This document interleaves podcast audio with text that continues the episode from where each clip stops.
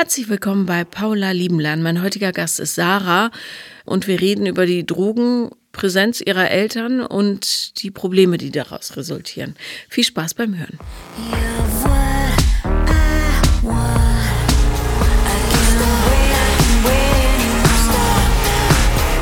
Herzlich willkommen, Sarah.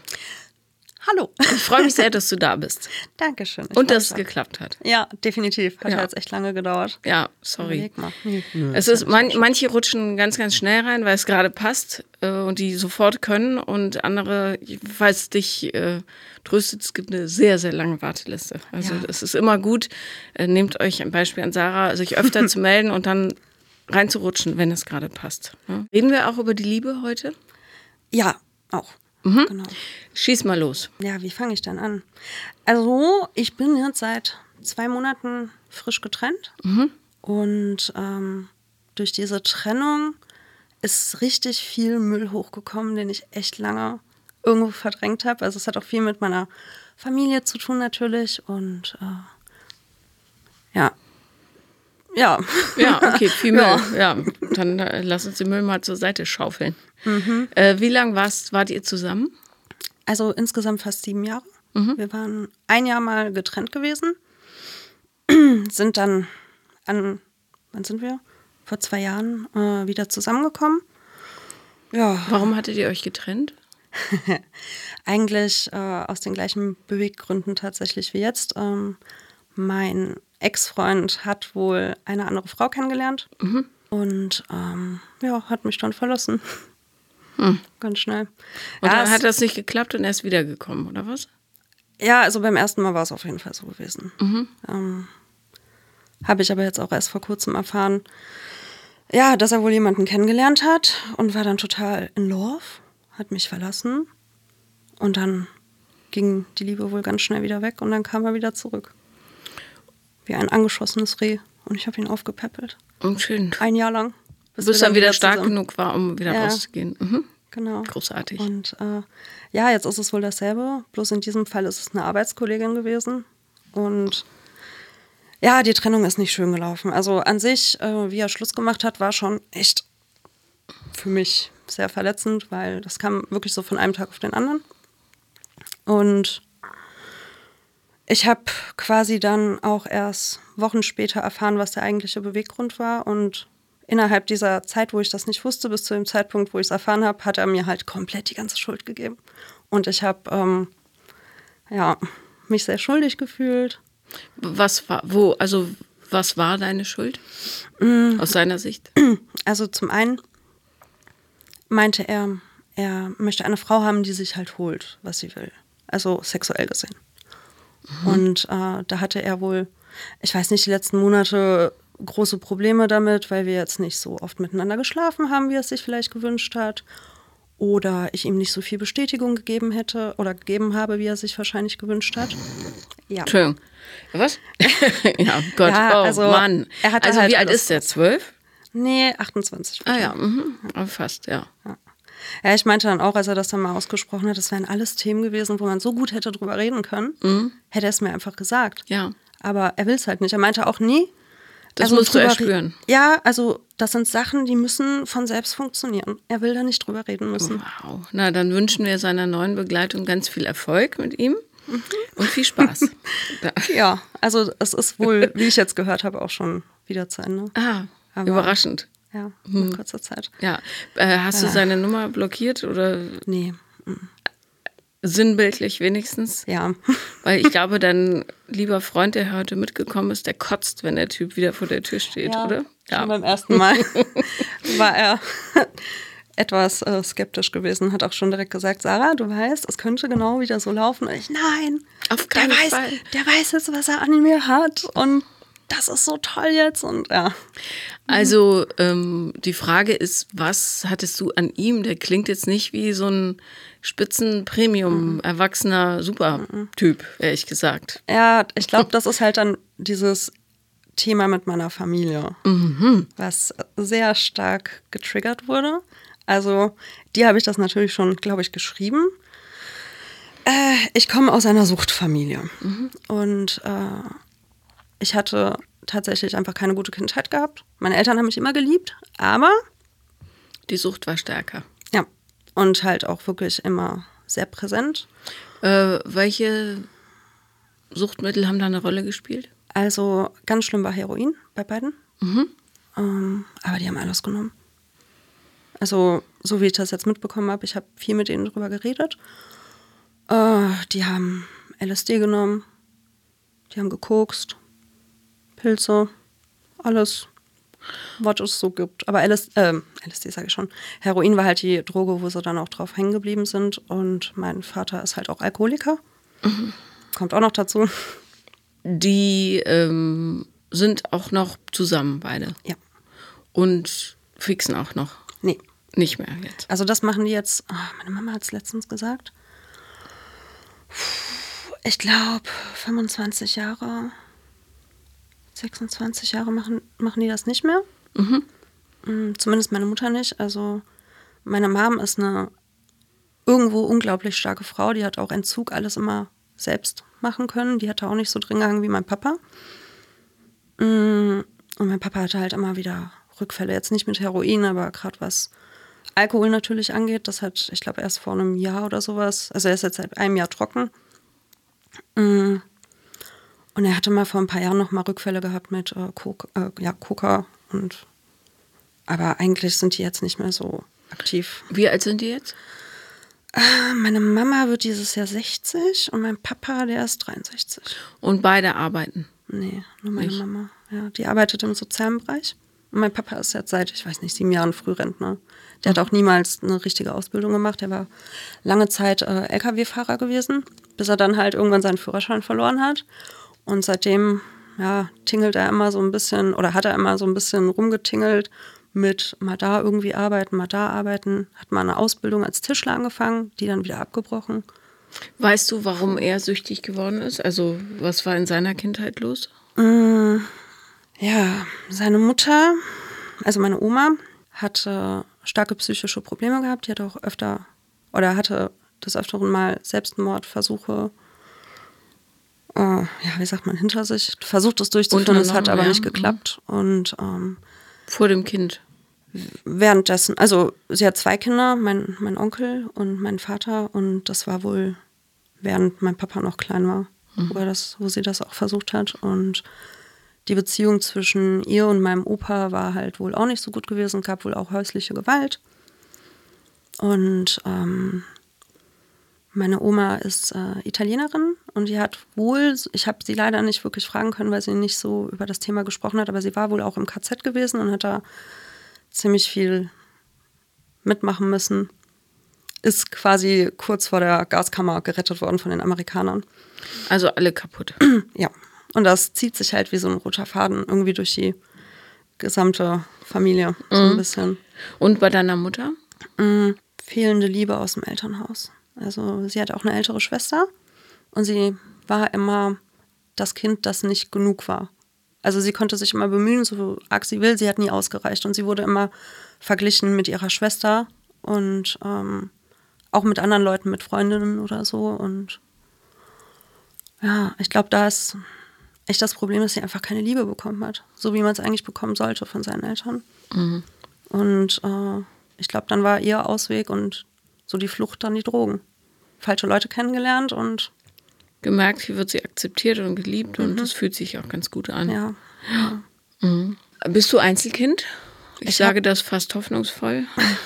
Ich bin als Einzelkind aufgewachsen. Ich habe aber noch einen Halbbruder, den ich allerdings nicht kenne, väterlicherseits. Und eine Halbschwester, die aber bei ihrem Vater in Nordrhein-Westfalen aufgewachsen ist. Also wir haben Kontakt und wir sehen uns auch. Wir versuchen uns immer regelmäßig zu sehen. Und wir haben auch ein gutes Verhältnis, aber wir sehen uns viel zu selten.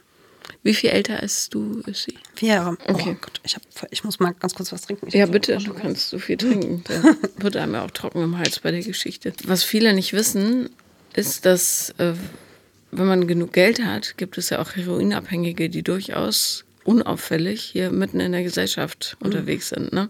Also die arbeiten ganz normal, die funktionieren ganz normal, so ein schreckliches Wort, aber du weißt, wie ich meine. Ähm, und nicht jeder Junkie ist jemand, der irgendwie ja, am Bahnhof rumlungert in vollgepinkelten Klamotten. Also Das ist einfach nicht so. Es gibt mehr Heroinabhängige, als man sich so vorstellt. Absolut. Ja. Es, es gab äh, mal ein ganz, ganz berührendes Buch, oder gibt es immer noch, von einem Spiegelredakteur, der jahrelang Junkie war, ohne dass es jemand gemerkt hat. Also ja. äh, Heroin selber ist nicht, also ist natürlich ein Problem, aber nicht das Hauptproblem, sondern die Beschaffung oder die Beschaffungskriminalität. So oder so, Drogen sind scheiße. Das hilft nichts. Aber äh, ich frage deshalb nach der, nach der Hintergrundgeschichte, weil viele so verurteilend sind, Junkies gegenüber. Ja, absolut. Finde ich total tragisch. Ja, die aber alle dasselbe Problem haben, nämlich die wollen irgendwie dieses Gefühl der Akzeptanz haben und der Liebe und vor allem nicht fühlen, was da in ihnen schlummert. Ne? Diese, dieser ganze Schmerz, der muss unterdrückt werden. Wie ist es bei dir mit Drogen? Ich habe früher mal gekifft, also ziemlich viel. Aber ich habe halt ein abschreckendes Beispiel gehabt.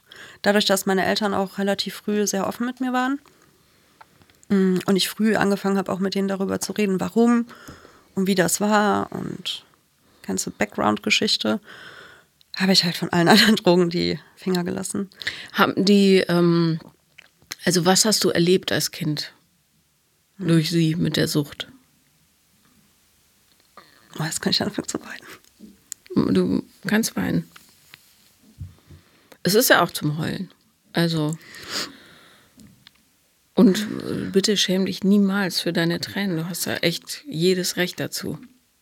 Ich weiß Reden und weinen ist immer schwierig. Ja, das stimmt. Aber meine Mutter war auch ein Junkie. ja, ich Also, weiß. ja. Darum, ähm, selbst wenn die clean sind, haben die ja bestimmte Strukturen so, ne? Die ziehen sich einfach durch.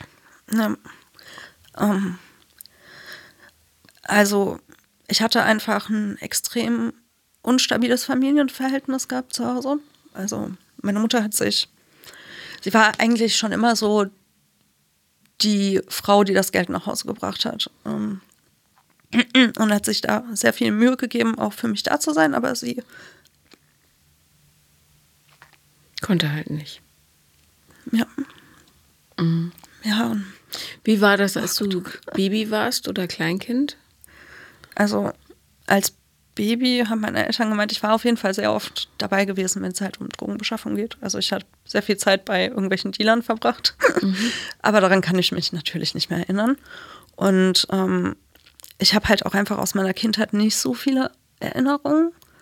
Äh, ich weiß halt nur noch, ja, im Kindergarten waren halt so Sachen gewesen wie, ich wollte irgendwo mitmachen. Also wir sind früher so in den Wald gegangen und haben geschnitzt. Und meine, mein Papa hat es zum Beispiel nie hinbekommen, mich rechtzeitig dahin zu bringen. Weil, Der besoffen oder voll ja, ja, ja rumlag. genau. Und ähm, Wussten die, wie es um deine Eltern steht? Weißt du das? ich glaube, ich glaube, die wussten nicht genau, was los ist. Aber meine Eltern wurden auf jeden Fall, also mein Papa vor allem wurde nicht gemocht. Äh, Ich hatte auch tatsächlich im Kindergarten Erzieherinnen, die das auch an mir ausgelassen haben.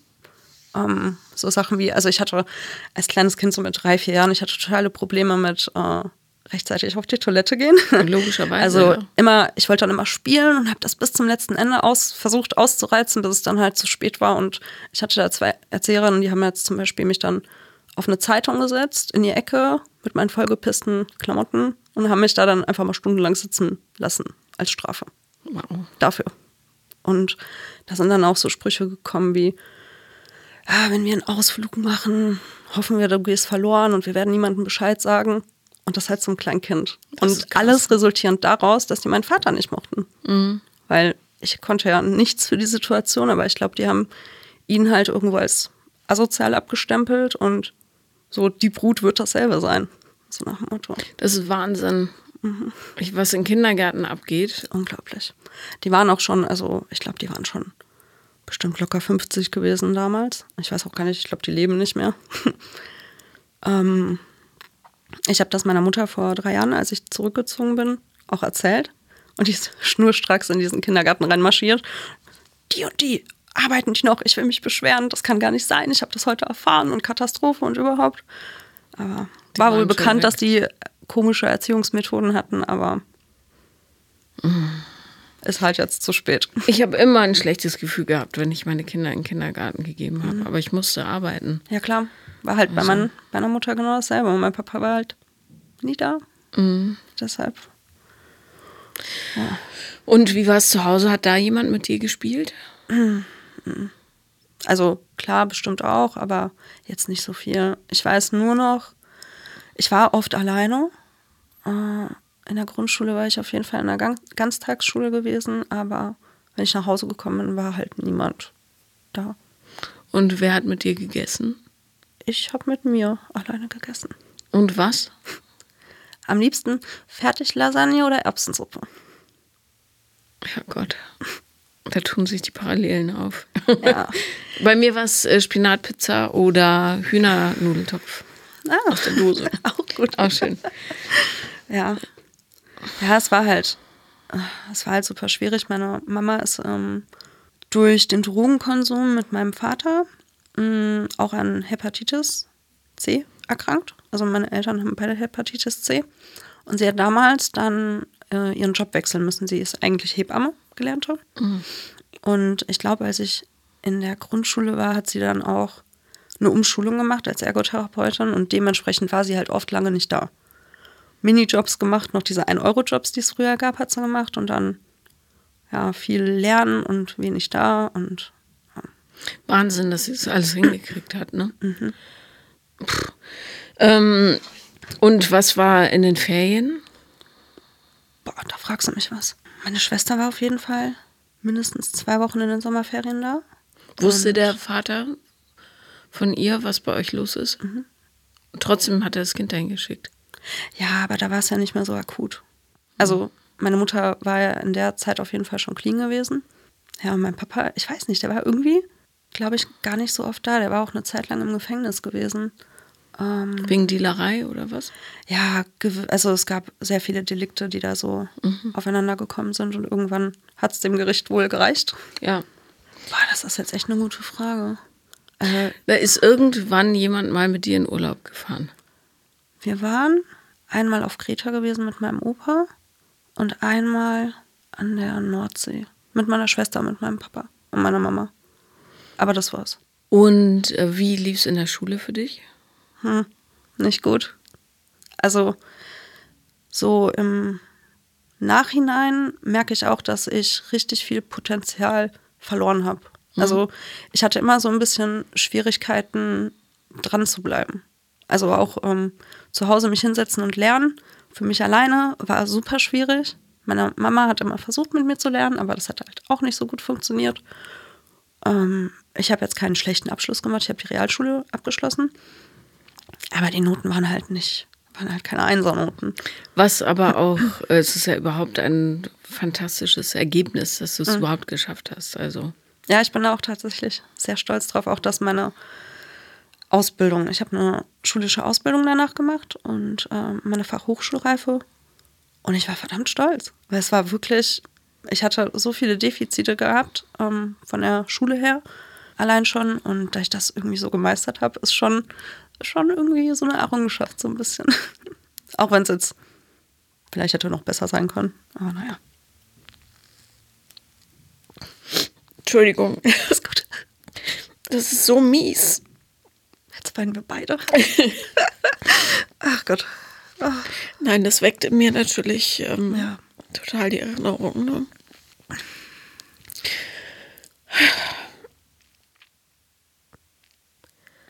Das Schlimmste ist, also wenn ich mich so erinnere, dass man niemanden hat, den man um Hilfe bitten kann. Ja. Vor allem habe ich, ähm, also was halt bei uns auch ein ganz großes Thema war, auch in meinen Beziehungen, dass ich nie was sagen durfte. Also mein Papa meinte halt auch immer, er wollte nicht als, als schlechter Mensch dastehen. Ist er auch nicht. Also er ist kein schlechter Mensch, absolut nicht. Aber er hat es mir halt verboten. Und das heißt, ich habe eine ganz, ganz lange Zeit halt auch in meinen Beziehungen niemanden gesagt, was eigentlich wirklich abgeht. Und als ich es dann gemacht hatte, wurde es gegen mich verwendet. Ja. Das heißt aber natürlich nicht, dass man es nicht erzählen sollte. Ne? Nee. Also gerade jetzt mit der aktuellen Trennung.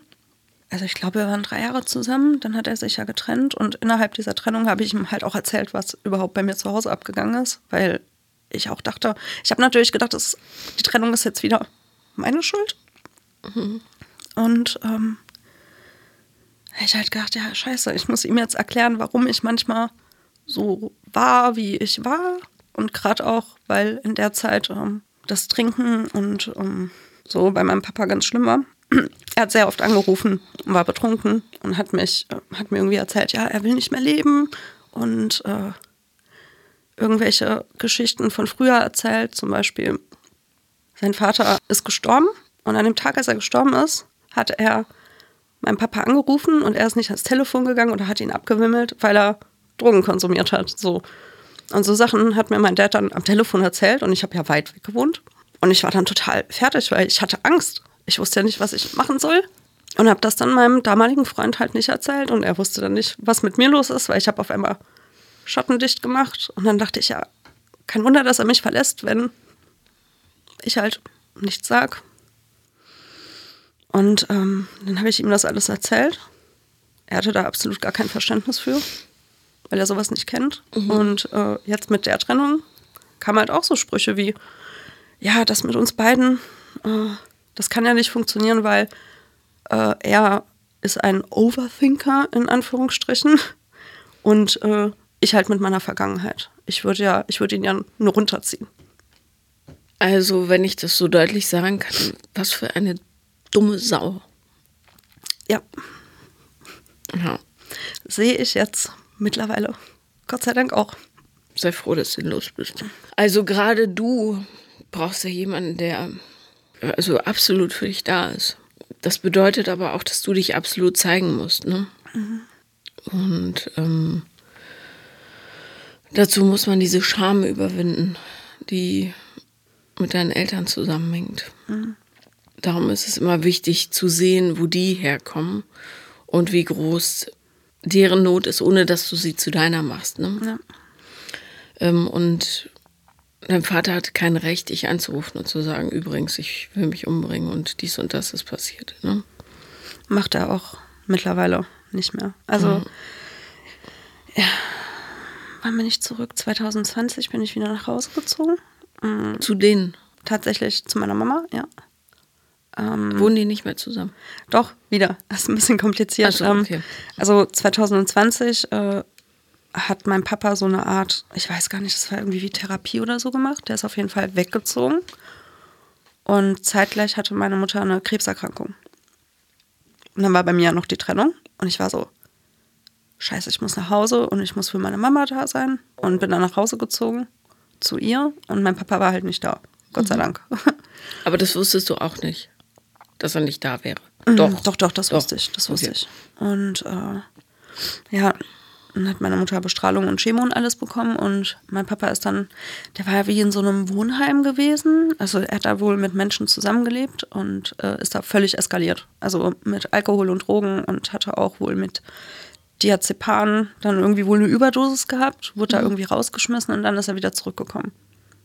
Zu meiner Mutter nach Hause, weil sie sind ja verheiratet und wo soll er sonst hin? Und da habe ich es dann noch ein paar Monate quasi bei denen zu Hause ausgehalten.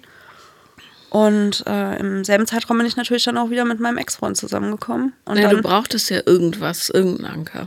Ja. Ist ja logisch. Und dann bin ich auch, also vor so ziemlich heute, vor einem Jahr, bin ich dann zu ihm in sein Elternhaus gezogen, weil die Eltern weg sind. Und das war so die Rettung für mich, um aus dieser Situation rauszukommen, weil es hat halt zu Hause überhaupt nicht funktioniert.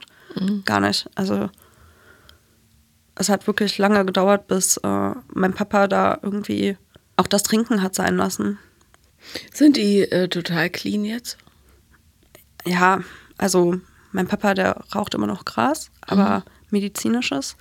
Das Problem ist, er hat halt ziemlich viele psychische Erkrankungen. Bei ihm wurde jetzt, ähm, also er ist bipolar, ähm, diagnostizierter Narzisst, hat ähm, posttraumatische Belastungsstörung, eine dissoziale Störung an sich einfach und dann noch so, ich weiß nicht mehr, wie das heißt, wenn man Angst hat, unter Menschen zu gehen und so Panikattacken bekommt. Mhm.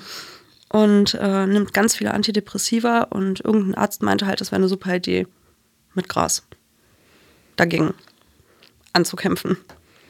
Ist grundsätzlich auch die Frage ist, ob das bei einem Junkie so eine gute Idee ist. Aber ja, ähm, ja egal. Hauptsache, ja. er ist von den harten Sachen weg.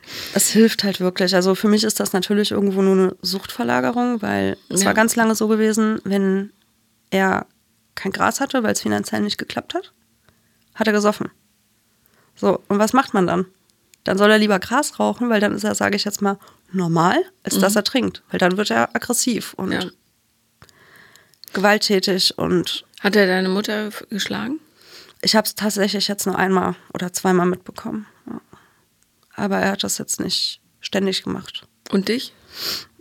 Mm, nee, verprügelt wurde ich nicht. Aber ich habe mir schon ab und an mal eine gefangen, wenn ich zu rebellisch war, zu arg meine Meinung gesagt habe. Ja, was auch nicht cool ist. Also. Äh, ich glaube, das und eine Trennung zieht deine Mutter nicht in Erwägung? Nee. Ich habe, als er dann weg war und sie die Chemo gemacht hat, habe ich ja auch einen Termin gemacht bei einer ähm, Anwältung. Äh, Anwältung. Bei einer Anwältin für ähm, Scheidungsgeschichten. Sie hat sich da beraten lassen, ähm, aber die Anwältin meinte halt, ja, es wird nicht viel bringen. Das Problem ist, die haben halt unglaubliche Schulden, weil mein Papa halt ziemlich viel Scheiße gebaut hat. Und ähm, meine Mama wäre halt der Arsch in der Geschichte, der dann für die ganzen Kosten aufkommen würde. Und dadurch, dass er noch Frührentner ist, könnte es sogar noch sein, dass sie dann ihm Unterhalt bezahlen müsste, weil er halt nichts verdient und sie diejenige ist, die Einkommen hat. Und das würde sie halt ins finanzielle Ruin stürzen. Ja, dann meldest du Privatinsolvenz an. Alles ist gut. Also das heißt ja nicht, dass sie ihr Leben mhm. so weiterleben muss. Ja. Es wäre halt gut, irgendeine Art vorbildhaftes Verhalten zu sehen seitens der Eltern, ne? Aber ja. Ja, es ist halt, ist halt super schwierig. Ich war auch immer quasi, es gibt da auch irgendeinen Fachbegriff für, wenn die, El äh, wenn die Kinder die elterliche Rolle übernehmen. Ja, Parentification. Genau. Ja. Und so war das halt bei uns gewesen. Also zu allem, was meine Mama jetzt erreicht hat, also für sich, mit, äh, die macht jetzt Therapie seit kurzem, die ist jetzt gerade auch in so einer psychosomatischen Einrichtung. Da habe ich sie hingeführt. Mhm. Weil ich halt dann auch gemeint habe, Mama, es geht halt so nicht weiter und du musst einfach was machen. Ja. Und, ähm, und es ist edel und gut von dir. Aber eigentlich nicht meine Aufgabe. Richtig. Äh, deine Aufgabe wäre, dich um dich zu kümmern. Ja. Bin ich aber auch gut dabei. Ich mache ja. jetzt auch Therapie seit, ich weiß nicht, eineinhalb Monaten. Ist das die erste? Mhm. Wie alt bist du? 27. Es ist ein Wunder, dass du bis hierhin durchgehalten hast. Ja. Tatsächlich. Ich hoffe, dass du morgens aufwachst und dir auf die Schulter klopfst. Mittlerweile ja. Ja. Hast du deinem, ist es dein liebster Freund, der da draußen sitzt? Äh, es ist ein lieber Freund. Ein lieber Freund, okay, aber ein naher Freund zumindest. Ja. Ähm, hast, weiß er alles? Oder ist es jetzt auch sein erstes Mal, dass er diese ganze Kacke hört? Halt, ne? Ja, also ich habe schon die grundlegenden Sachen. Hast halt du heute was Neues erfahren? Ja. Okay. Sollte eigentlich nicht so sein, dass das, was du mir sagst, er noch nie gehört hat. Du musst lernen, dich zu teilen. Weil ja. die Scham ist das Senkblei, was dich runterhält, ne? Ähm, ja, bei uns beiden ist es ja auch eine schwierige Geschichte. Also was heißt schwierig? Mein Ex-Freund, der war, hat mich quasi von allen Männern ferngehalten. Also ich habe nicht mehr, ich habe unsere Freundschaft echt lange nicht pflegen können wegen meinem Ex-Freund und mhm. weil ich mich habe so einschränken lassen. Und eigentlich blüht das jetzt alles erst, hups, sorry, wieder auf, gell? Ja. Jetzt mhm. bemühe ich mich darum, alle meine eingeschlafenen Freundschaften wieder zu reaktivieren, weil ich halt auch weiß, dass es voll falsch war. Ja. Und dementsprechend habe ich jetzt deshalb wahrscheinlich noch nicht so viel erzählt, weil meine engen Freunde, also meine Freundinnen, mit denen ich jetzt die letzten Jahre wirklich engen Kontakt habe, die wissen alles. Okay. Gut. Also auch die allerschlimmsten Geschichten wissen die. Okay, gut. Teil dich. Mhm. Ähm, das ist eine Last, die dürfen viele tragen. Mhm. Ja. Ne? Ja. Absolut. Weil all das, was du ähm, so in dir gehalten hast in den letzten 27 Jahren, das muss jetzt raus. Unbedingt. Ja. Und auch die Wut darüber. Die musst du irgendwo hin tun. Ja, Wut ist bei mir halt tatsächlich irgendwie nicht existent. Mhm, kommt noch. Hm, Ich hoffe. Kommt noch. Und ähm, du darfst auch wütend auf deine Eltern sein. Kommt auch noch, keine Sorge. ja, das ist alles in Ordnung. ja. Das ist, sind wichtige Schritte dahin, dass du endlich ja, einen Blick auf dich selber richten kannst. Und äh, das, also im Grunde, bis du nicht geschält bist aus all diesem Scheiß.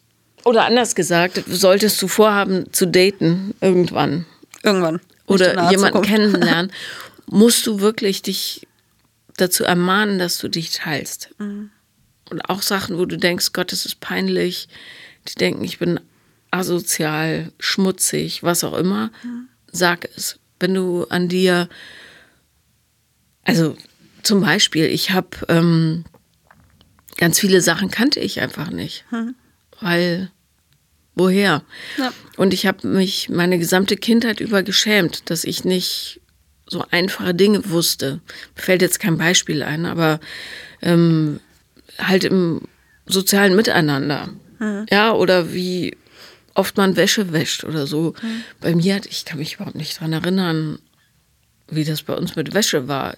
Ich glaube, ich war aber nicht das sauberste Kind der Welt. Bestimmt nicht. Also, ich weiß auch nicht, ob meine Klamotten gerochen haben oder so. Aber ähm, zum Beispiel, jetzt fällt mir ein Beispiel ein. Da war ich bei einer Familie zu Hause, also von einer Klassenkameradin und habe, weil ich langes Haar hatte, so unten in die Haare reingefasst und hatte dann so einzelne Haare und habe die einfach zu Boden fallen lassen. So. Dann sagte die Mutter, die war, also hat es nicht mir gesagt, sondern der Klassenkameradin, sie solle mir sagen, ich soll meine Haare nicht auf den Boden fallen lassen. Okay. Was sehr richtig war, weil dann liegende Haare. Und ne, ich hätte sie zusammenknödeln können und in den Mülleimer tun oder so. Ähm, weil sie es sonst aufputzen muss. Aber ich, mir war das gar nicht klar, dass man es nicht so macht. Weil bei uns war es immer dreckig. Ja, Ja. Ja. so Sachen. Und dann habe ich mich auch total geschämt, vor allem, weil sie diesen bescheuerten Weg gewählt hat, es nicht mit mir zu besprechen, sondern drumherum, so Ja, dass natürlich so eine Kommunikationswand entstand zwischen uns. Ähm, aber so Sachen. Ne? Ich habe also, ich habe mich so unendlich geschämt. Ich weiß nicht, wie es dir geht, aber die ganze Zeit, ja, für kein Geld haben, für nicht die richtigen Klamotten haben, für kein Essen haben, für nicht wissen, wie was geht, für ja kein Strom haben und so. Ja. Ja, das Gefühl kenne ich auch mit der Scham. Ähm, vor allem, ich war halt auch auf der weiterführenden Schule, war ich auf einer ähm, Privatschule, auf einer Rhein-Mädchenschule. Und da waren halt alle so super Etepetete und alles irgendwie Winzer, Kinder, die natürlich super viel hatten. Und ich konnte mich mit niemandem identifizieren. Also ich hatte, glaube ich, original eine einzige Freundin. Und ähm, mir ist das schon schwer gefallen, mich da irgendwie einzufügen, weil man hat halt einfach gemerkt, dass ich anders bin. Also von meinem ganzen Auftreten her. Ich war auch schon immer viel erwachsener von meiner Art und Weise und ich habe über andere Themen geredet und ich hatte ganz andere Interessenpunkte gehabt als alle anderen und ich fand das super schwierig, mich da irgendwie in die Gruppe einzufügen. Es hat wirklich lange gedauert, bis ich mal Menschen gefunden habe, die ich ähm, auch nah an mich rangelassen habe, weil ich immer dachte, ja, mich versteht ja eh niemand. Wer sollte das alles verstehen? Hast du äh, Leute mit nach Hause genommen? Nee, es ging ja nicht Doch, wahrscheinlich. doch, tatsächlich. Ja? Also, ähm, als ich dann, ich glaube mit 14, 15, habe ich dann relativ große Freundeskreise gehabt und ich habe die alle mit nach Hause genommen. Und die haben alle meine Eltern kennengelernt und alle fanden meine Eltern super toll. Ja, ja. Weil wenn nicht getrunken wurde, war mein Papa ja auch super. Also er war nett, man konnte sich mit ihm gut unterhalten, er hat coole Musik gehört. War ähm, halt- er war so der coole Dad gewesen, Ja, ja. aber sobald halt Alkohol kam, anderer Mensch. Als ob ein Schalter umgelegt wird und Und war die Wohnung denn aufgeräumt? Oder? ja, also ich, ich, finde, ich finde schon. Meine, meine Mama hat sich da wirklich gut drum gekümmert.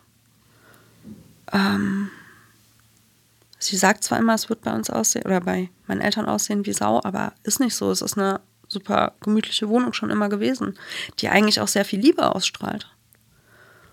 Ähm, da, das, das ging wirklich. Da hatten wir jetzt nicht so die Probleme. Zumindest nicht, ähm, als ich älter war. Mit äh, jüngeren, also als ich jünger war, weiß ich halt nicht mehr. Keine Ahnung, wie es bei uns zu Hause war. Mein Papa hat auch erzählt, dass es wohl mal eine Zeit gab, wo die so wenig Geld hatten, dass die sich haben halt Essen und sowas klauen müssen. Ah, keine Ahnung, kann ich mich nicht erinnern, weiß ich nicht mehr. Was glaubst du in der Rückschau, wie, also kannst du genau reflektieren, was dich an deinem Ex-Freund angezogen hat? Ich glaube schon. Ähm ich habe halt natürlich durch meine Eltern so einen, wie so eine Art Helfersyndrom. Und ähm, wie sage ich denn das jetzt? Äh, mein Ex-Freund, ich hatte bis jetzt nur zwei Beziehungen gehabt und beide waren sehr unsicher gewesen. Und im Nachhinein sage ich auch, die haben irgendwo einen psychischen Knacks gehabt, was so Richtung Depression geht. Und ich glaube, ähm, das, was mich so getriggert hat, war, da ist jemand, um den ich mich kümmern muss oder kann oder sollte. Und das habe ich halt auch ausgelebt. Noch jemand, um den mhm. du dich kümmern kannst, ja. Also die letzten zehn Jahre. Ich war mit meinem ersten Freund auch knapp drei Jahre zusammen. Dann war ich irgendwie ein Dreivierteljahr Single und bin dann mit dem jetzigen Ex-Freund zusammengekommen. Also war ich quasi zehn Jahre durchgehend in einer Beziehung und ich habe mich immer gekümmert. Also ich habe mir wirklich förmlich den Arsch aufgerissen und ist halt nicht so viel zurückgekommen. Nicht, dass ich das erwartet hätte, aber jetzt weiß ich halt schon, dass das, was ich gegeben habe, einfach so extrem viel war und das, was ich zurückbekommen habe, wirklich das absolute Minimum, was man in einer Beziehung erwarten könnte. Ähm, das Problem ist halt, dadurch, dass ich ja von meinen Eltern aus gelernt habe, dass die Beziehungen so aussehen sollten wie meine letzten Beziehungen, ist mir das halt nicht aufgefallen. Mhm. Also meine Therapeutin meinte auch, dass meine letzte Beziehung definitiv, ich meine, ist jetzt kein psychologischer Fachbegriff, aber die meinte auch, das ist eine absolut toxische Beziehung gewesen. Und mich hat das voll aus den Latschen gekippt, weil ich war so wie, hä? War mhm. doch eine ganz normale Beziehung. Warum war die jetzt toxisch? ich habe das nicht, ich habe das wirklich überhaupt nicht verstanden. Und hat sie auch gemeint, ja, Sarah, guck mal, du hast dich verstellt. Du hast immer versucht, die liebe, nette Freundin zu sein, die irgendwie keine Probleme macht. Und du hast alles gegeben und du hast ja nichts zurückbekommen. Also mal, dass mein Ex-Freund mir mal Essen mitgekocht hat, ist nicht so super duper toll, wie ich es immer dachte. Das ist so eine Sache, die man halt macht, wenn man mit jemandem zusammen ist. Und das ist jetzt nichts absolut Besonderes. Nee, Aber ich habe es halt immer total gehypt. Oh, ich durfte mitessen. Er hat für mich Essen mitgekocht. Ja, aber was gab es auch Situationen, wo er nur für sich gekocht hat? Er hat eigentlich immer nur für sich gekocht und hat halt mehr gemacht, damit ich, oder so, das, was zu viel war, durfte ich dann mitessen. Unfassbar. Also es gab, ich glaube, er hat jetzt nie irgendwie sich hingestellt und hat gesagt, sag mal, was ist dein Lieblingsessen? Komm, ich koche dir das mal. Es war immer, hey, ich mache heute Burger. Ah, da bleiben noch 100 Gramm übrig. Willst du auch einen Burger haben? Okay, ja, voll lieb von dir, dass du mir einen Burger mitmachst. Uh. Wow. Ja. Äh, ja, nee, das ist nicht normal. ja, ich versuche das jetzt auch wirklich zu verinnerlichen, ähm, dass ich auch einfach ein bisschen mehr erwarte. Und vor allem, was glaube ich bei mir auch ein riesengroßer Punkt ist, aus Situationen rauszukommen. Also sobald ich merke, dass etwas nicht so ist, wie ich es haben möchte oder schwierig ist, dass ich halt diesen Punkt erkenne und dann auch gehe, weil ich glaube, ich wäre für immer in dieser Beziehung geblieben. Weil meine Mama das ja auch gemacht hat. Egal ja, wie klar. schwierig es war, sie ist immer geblieben. Ja, du hast halt ein richtiges Scheißvorbild, ja. Absolut. Ja. Also, ähm, ich meine, du hast ja Freunde und Freundinnen mhm. und die können dir ja vielleicht jetzt, wo das auch noch ein bisschen öffentlicher wird, deine mhm. Geschichte, äh, öfter mal sagen, du, äh, das ist jetzt nicht so, wie es sein sollte. Und das wäre auch gut, wenn sie es täten, ja. äh, weil ähm, ja, jemand wie du ist gewohnt, nichts zu bekommen. Mhm. Und du verdienst aber genauso viel wie alle anderen. Mhm. So, und das sollte dir zuteil werden unbedingt. Und da es dir sehr schwer fällt, um was zu bitten, musst du vielleicht es auslagern. Und ähm, ne, dass die Freunde sich vielleicht mal was überlegen, was sie für dich tun könnten. Nur für dich. Irgendwas Schönes. Ja. Ich habe jetzt auch, ähm, ich habe eine sehr gute Freundin.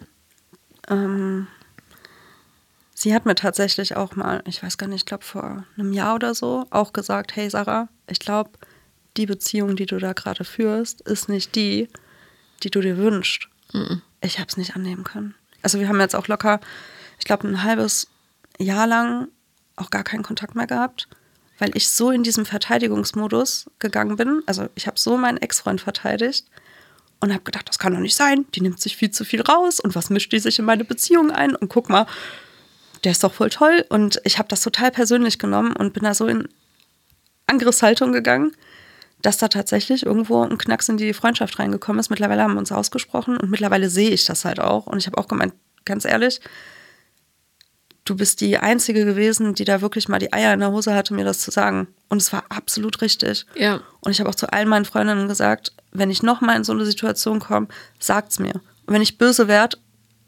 erinnert mich an genau diese Reaktion und an das, was ich jetzt euch sage, weil es ist so wichtig, dass ich das auch sehe und nicht immer wieder in die gleiche Kacke abrutsche. Ja. Naja, weil äh, das bisschen, was du dann hast, erscheint dir so viel wie der aller, allergrößte Schatz, den Voll. man je gefunden hat, äh, dass du das natürlich verteidigen musst, weil du hast ja sonst nichts. Also gefühlt. Ja. Stimmt ja nicht, aber so Nee, fühlt es sich natürlich. natürlich an. Ja. Und darum, ähm, ja, es ist gut, äh, wenn du solche Sachen immer aussprichst. Ne? Mhm. Wenn auch alles, was du tust und fühlst und so für dein gesamtes Umfeld, das musst du nämlich so ein bisschen mitmachen, finde ich, Mhm. ähm, verständlich ist, damit die wissen, aha, sie kommt aus dem Nichts und darum ist diese, was für uns so ein Krumm ist, ist für sie halt ein großer Schatz. Ja, aber dann müssen wir halt Brot dazugeben, damit sie merkt, ah, Ja. doch nicht. Ja. Also du brauchst in dem Fall, man soll sich ja nicht vergleichen, aber du brauchst schon Fallbeispiele aus der Norm, ja, gerade aus von Menschen, die emotional vielleicht auch gut äh, auf Augenhöhe agieren können. Das kannst du nämlich nicht, weil du dich ja als kleine Sumpfblüte empfindest und alle anderen sind großgewachsene Bäume. So. Und äh, gerade wenn du an so Vögel gerätst, die können das ja erschnüffeln, ja, wenn da jemand so ist und das dann sich da dran wanzen und die Person noch weiter aussaugen. Also äh, das war wirklich gar nichts. Nee. Und ich bin auch wirklich mittlerweile, ich bin richtig dankbar, dass es so gelaufen ist, also dass er sich von mir getrennt hat, weil ich habe ja schon Pläne geschmiedet mit, ich will ihm einen Heiratsantrag machen. Um Gottes schon mit meinen Eltern darüber gesprochen, mit meiner besten Freundin darüber Und deine geredet. Eltern haben nicht gesagt, ich glaube, das ist nichts. Nee, woher sollen die es wissen? Ja. Die haben es die haben's gemerkt. Also ich habe mich sehr, sehr äh, viel dann auch nach der Trennung mit denen äh, darüber unterhalten. Und die haben auch gemeint, so, also wir haben es ja schon gemerkt, dass du nicht so glücklich warst. Du hast verdammt oft zu Hause angerufen, ja, aber wieso haben die nichts gesagt? weil sie sich nicht einmischen wollten. Ja, ja und weil sie auch keine Kapazitäten dafür haben. Ne? Aber ähm, es ist wichtig, sich einzumischen, wenn man merkt, jemand rutscht ins Unglück. Ja. Sie haben zwar auch sowas gesagt wie, ähm, also mein Papa hat gesagt, wenn ihr heiratet, ich werde nicht zur Hochzeit kommen. Aber Was ja auch eine Erleichterung sein kann. Also, ja, ja. ja das Ding ist halt, die ganze, also mein, mein Ex-Freund hat ähm, sich halt natürlich auch gar nicht in meine Familie eingebracht und eigentlich ist mir sowas halt super wichtig. Also jetzt, wo alles relativ stabil ist, also dieses Kabel, ich komme da die ganze Zeit dran, ich bin so arg am gestikulieren. Ähm, was wollte ich jetzt sagen? Hm, Er hat sich da überhaupt nicht eingebracht. Und man hat halt einfach gemerkt, dass er meinen Vater nicht leiden kann. Was daraus resultiert hat, dass ich ihm ja die Wahrheit erzählt habe über meine Eltern. Was ich auch irgendwo nachvollziehen kann, aber er ist so stur in seiner Wahrnehmung und so verurteilend, dass er überhaupt gar nicht versucht zu verstehen, woher sowas überhaupt resultiert. Weil er es halt auch nicht verstehen kann, der kennt sowas ja nicht. Und ähm, mein Papa hat das halt natürlich auch sehr arg gespürt und hat dann auch gemeint, nee, also wenn ihr heiratet, dann kann ich nicht kommen wegen ihm. Fand ich doof, für mich, aber kann es auch nachvollziehen. Also was du unbedingt brauchst, sind so Leute, die spiegeln können, ne, was gerade passiert. Mhm. Weil du das erst lernen musst, zu sehen, was, was eigentlich die Norm wäre, auch an emotionaler Zuwendung, ja. die du verdienst, ne? Und es auch zu akzeptieren, vor allen Dingen, wenn jemand kommt und dich mit Liebe überschütten will. Oder Zuneigung oder Zuwendung. Egal, du hast ja Defizite überall. Also. Oder Zeit oder so, dass du mhm. auch lernst, es anzunehmen und nicht sagst, nee, nee, warte, aber was kann ich denn für dich tun? Mhm. Ja, das darfst du einfach nicht sagen. Ja. Versuch's. Ja, nicht mehr äh, was für andere tun erstmal dein eigenes Säckchen füllen. Mhm. Absolut. Oh, ja. Es wird ein langer, steiniger Weg.